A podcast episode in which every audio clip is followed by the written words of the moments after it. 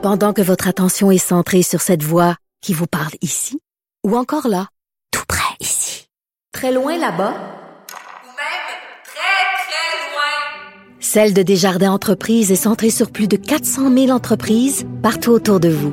Depuis plus de 120 ans, nos équipes dédiées accompagnent les entrepreneurs d'ici à chaque étape pour qu'ils puissent rester centrés sur ce qui compte, la croissance de leur entreprise. Et la réponse la plus populaire est Jean-François Barry. Ici, on ne joue pas un quiz, mais on pose quand même beaucoup de questions. Jean-François Barry. Ça fait un petit bout de temps que je veux parler de ce sujet-là. Vous savez à quel point, le présentement, l'Arabie saoudite est en train de s'installer dans le monde du sport à l'international. Ils ont reçu la Coupe du Monde, qui est un événement euh, majeur, parce qu'évidemment, ils ont des sous, ça leur sort par les oreilles. Là, après ça, ils ont fondé la Live Golf, qui est venue euh, euh, affronter la, la PGA, qui est venue même remettre en cause ce, ce circuit-là. Ils sont allés voler plusieurs joueurs, si bien qu'ils ont fini par faire une union. C'est la PGA qui, a, qui a flanché, qui a plié. Là, maintenant, c'est les joueurs de soccer. À coût de millions de dollars, on va chercher des joueurs de soccer, des joueurs vedettes comme Cristiano Ronaldo et plus euh, plus spécifiquement là, dans la dernière semaine, il y a Neymar, ce spectaculaire joueur brésilien qu'on est allé chercher pour 100 millions d'euros. Imaginez vous 100 millions d'euros la transaction pour Neymar, euh, plus là, toutes sortes d'affaires qu'il a demandé aussi dans son contrat. Et j'essaie de savoir où est-ce que l'Arabie Saoudite s'en va avec ça. Pourquoi soudainement on s'intéresse à, à, au sport? À, nos sports comme on les euh, connaît. On va en discuter avec Sami Aoun, qui est professeur de la faculté des lettres en sciences humaines de l'Université de Sherbrooke et spécialiste du Moyen-Orient. Bonjour, Monsieur Aoun. Bonjour, Monsieur Balil. Euh, tout d'abord, est-ce que vous êtes un amateur de sport ou vous êtes euh, plus spécialisé dans l'Arabie saoudite et le Moyen-Orient? Euh, non, un peu plus modérément, je le suis de loin. Parfait. Alors, quel est l'intérêt de l'Arabie saoudite de se lancer dans cet euh, univers-là du sport, de, de, de, partir des circuits, d'aller voler les grands joueurs? Pourquoi on se lance là-dedans? Euh, c'est un élément fondamental d'une nouvelle vision qu'on appelle la vision 2030 que le prince héritier Mohammed bin Salman, connu sous le thème MBS, et qui a voulu une certaine modernisation, une certaine réforme, jusqu'à avoir l'ambition de dire que l'Arabie saoudite et même la région du Golfe va être la nouvelle Europe. Et en ce sens, il veut s'ouvrir, mais il sait très bien qu'il y a des barrières dans l'ouverture vers la démocratie, à titre d'exemple, le libéralisme. Alors, il s'ouvre sur des champs qui sont quand même acceptables par sa propre population, particulièrement le football ou le soccer, comme on l'appelle ici, parce que c'est très populaire pour une jeunesse saoudienne qui est à peu près 60 à 65% de la population du pays. Et aussi, comme vous l'avez très bien dit, il y a les moyens financiers qui sont là, dus est-ce que l'Arabie saoudite, qui est placée autour de 20e rang des puissances économiques mondiales. Deuxième point, c'est un acteur sur l'échiquier du Moyen-Orient qui est robuste et qui est très influent. En plus, ils ont la manne pétrolière. Ils ont profité dernièrement de la guerre en Ukraine avec une certaine alliance, convergence d'intérêts avec la Russie. Ils ont profité pour vraiment gonfler leur fonds souverain qui atteint autour de 700 à 800 milliards euh, de dollars. Alors oui, il y a cette ambition euh, à ce niveau de modernisation, d'ouverture sur le monde d'un pays qui a été très connu par son ultra-conservatisme et au niveau religieux euh, dominé par une vision idéologique de l'islam qui est considérée la plus rigoriste et la plus coupée si vous voulez, des éléments de la modernité politique.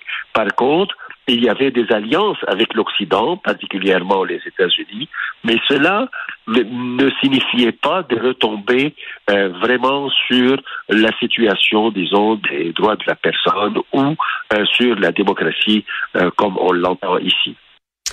Je comprends. En même temps, je me dis, la façon dont ils font ça, sont pas en train de se faire des, des, des amis, là, sont pas en train de rentrer dans, le grand cercle, parce que aller chercher Neymar pour 100 millions de dollars, lui donner un hôtel, une piscine, un majordome, une Bentley, une Lamborghini, un chauffeur, euh, je veux dire, les gens en Europe qui regardent ça, les autres propriétaires, les amateurs de soccer, sont pas contents après l'Arabie Saoudite. Tous les amateurs de la PGA euh, étaient pas contents non plus après l'Arabie Saoudite. Fait que je comprends que présentement ils, ils se font pas une place euh, comme gentlemen, ils se font une place parce qu'ils ont de l'argent. Fait qu'ils tassent un peu tout le monde. Reste que s'ils veulent s'installer là à long terme et faire partie un jour peut-être de la Ligue européenne ou quelque chose comme ça, ils, ils vont devoir le faire avec les mêmes règles que les autres, non? Euh, oui, mais aussi il faut comprendre un point. Il y a une diplomatie du chéquier, comme on l'appelle dans la région du Golfe, euh, qu'il soit le Qatar qui est un concurrent avec l'Arabie saoudite dans, ce domaine, mais aussi il, y a sur ce point encore euh, le soft power. Ils cherchent à redorer leur image et à rentrer. Mais aussi, il faut comprendre que l'Arabie saoudite est le plus grand acheteur des armes de, de, des pays occidentaux, de la Chine, et un peu moins la Chine, mais les États-Unis en particulier. Aussi, c'est un grand consommateur, un grand fournisseur euh, de pétrole pour euh, les pays industrialisés, le Japon particulièrement, l'Inde euh, et, la Chine. Alors, c'est pourquoi c'est un jeu, il faut bien le saisir, qu'il est dans les règles du capitalisme dans les règles du marché mondial ouvert. Et, mais oui, vous avez raison si vous signifiez que peut-être pour cacher euh, leur euh, bilan, le triste bilan au niveau des droits de la personne, le, statut des femmes et autres, oui, ça c'est un point majeur, mais même si on peut parler de sport washing, comme on dit maintenant communément, sans bien euh, circonscrire le terme en tant que tel, mais même si on le dit, il faut aussi comprendre que c'est dans le jeu des puissances qui cherchent une puissance douce et améliorer leur image de marque dans le monde. Et cela est un jeu connu par toutes les puissances à peu près. Hmm, je comprends. En même temps, euh, lorsqu'ils sortent le chéquier comme ça, on sait très bien d'où vient l'argent. Donc, euh, c'est difficile de faire oublier. Je sais que la Russie a tenu les Jeux olympiques, le Qatar a tenu euh, la Coupe du monde justement pour essayer de redorer leur, leur, image sur la, planète, à la face de la planète. Ça veut pas dire que ça fonctionne parce qu'on n'est pas on n'est pas fou, on sait d'où d'où vient l'argent là quand même. Fait que c'est oui, vous avez bien raison. C'est pourquoi les groupes des droits de la personne, la défense euh, euh, des droits hum, humains devraient être toujours vigilants. D'ailleurs, il y a quelques heures, euh, un groupe des droits de la personne a dénoncé ce qu'ils appellent des massacres qui ont été faits contre des réfugiés éthiopiens, semble-t-il. Mhm. Et il y a maintenant une enquête ouverte. Alors, tout ce qu'ils ont fait avec Neymar ou, ou autre, ou Ronaldo ou autre, cela n'a pas empêcher une organisation humanitaire de révéler au grand jour ce qu'ils prétendent être un scandale ou euh, un massacre qui a été commis. Alors, parce que la société démocratique libérale particulièrement, il n'y a pas un seul acteur qui joue, l'État ou le gouvernement ou le complexe industriel ou le complexe pétrolier. Il y a aussi vous-même, la presse, les tribunes libres, il y a les académiciens, il y a des avocats des droits de la personne qui vont à un certain moment dire à l'Arabie saoudite ce qu'il faut faire ou pas. Maintenant, il y a un effet qu'on estime qu'on pourrait souhaiter que le fait qu'il y a un fort éclairage sur l'Arabie saoudite, ça pourrait les aider peut-être à faire une promotion meilleure des droits de la personne et s'ouvrir un peu euh, sur la règle bien connue que le marché libre, le doux commerce, pourrait entraîner une certaine douceur, si vous voulez, euh, dans les mœurs et les coutumes. Mais cela est un risque quand même à parier parce que le moment euh, aujourd'hui dans l'ordre mondial, c'est la montée de la Chine avec un régime de plus en plus autoritaire qui bafoue les droits de la personne et qui est une dictature. On a M. Poutine qui ne cesse pas de dénigrer la démocratie libérale, on a des puissances musulmanes, euh, l'Iran et autres, euh, qui aussi s'accrochent à une interprétation de leur religion, leur culture très fermée sur elle-même. Alors oui, le vent ne souffle pas en faveur de la démocratie, non plus de la modernité comme on l'entend en Occident, mais euh, aussi c'est un moment critique qu'il faut voir comment on peut le dépasser. Hmm. Bon, on va souhaiter que ça s'en aille euh, pour le, pour euh, le mieux et que cette ouverture-là sur le monde qui veulent avoir les amène à avoir euh, des, valeurs justement d'ouverture sur le monde.